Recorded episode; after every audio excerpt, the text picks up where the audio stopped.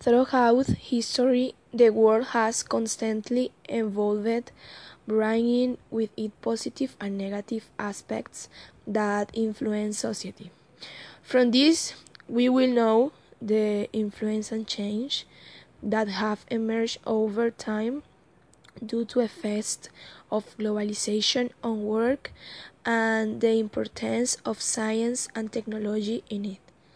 To begin with, globalization is known as a social, economic, technological, and cultural phenomenon that consists of the interdependence of countries, unifying their markets and cultures.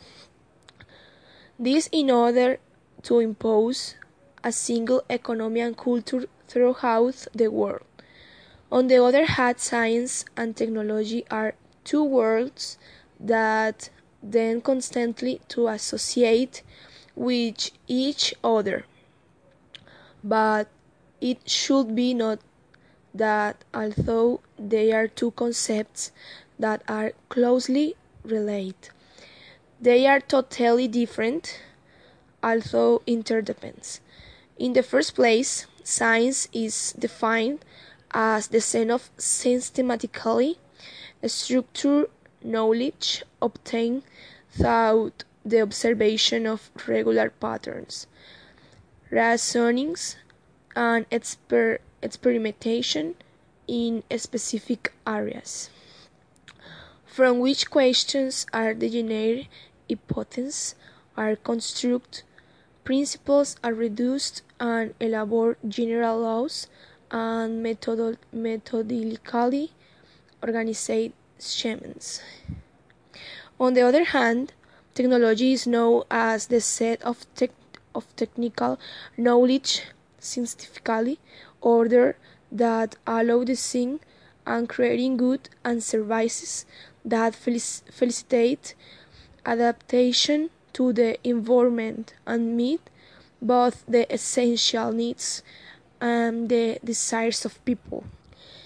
It is important to highlight that technological activity influences the social and economic process of any country, which its highly commercial nature, it makes it more oriented to satisfy the desires of the most prosperous.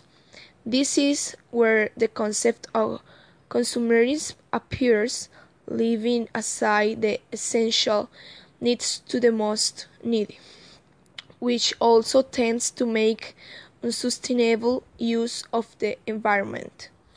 Finally, technology can also be used to protect the environment and prevent growing needs from depleting the planet's material and energy resources or increasing social inequalities.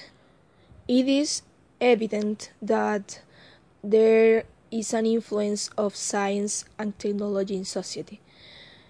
It directly influences the daily life of any population because this is a globalized world that goes hand in hand with technology innovating everything that is green rich.